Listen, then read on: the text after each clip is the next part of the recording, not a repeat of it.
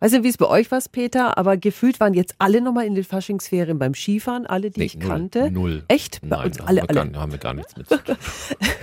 Ich freue mich eher schon auf den Frühling und der beginnt ja schon ein bisschen immer so mit der Freizeitmesse in Nürnberg. Radio F. Jetzt Steffis Tipps. 365 Dinge, die Sie in Franken erlebt oder gemacht haben müssen. Ja, und zwar unbedingt mal über die Freizeitmesse schlendern. Am Mittwoch übermorgen geht's los. Veranstalter ist Henning Königke. Guten Morgen. Einen wunderschönen guten Morgen.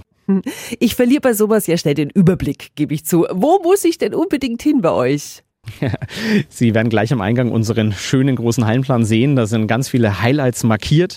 Schwelgen Sie in Gartengenüssen, nutzen Sie die Möglichkeit, Ihren nächsten Urlaub zu planen. Setzen Sie sich vielleicht einmal in die AIDA-Probekabine in Halle 11 oder versuchen Sie aus dem Escape Room, den wir extra auf der Messe haben, zu fliehen. Also es gibt so viele spannende Dinge zu entdecken. Nutzen Sie jede Halle und lassen Sie sich von uns inspirieren. Escape Room, das ist ja mega direkt vor Ort. Dann natürlich geht's auch immer eben um Urlaub, Caravaning. Was ist noch immer so im Trend? Wir haben einen schönen großen Gartenbereich gestaltet, wo es darum geht, den Garten zum erweiterten Wohnzimmer umzugestalten.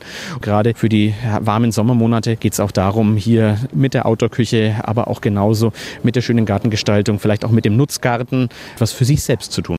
Mhm, das können Sie ohne Ende auf der Freizeit- und auf der Inviva-Messe, die parallel stattfindet. Und die Infos sind auf radiof.de.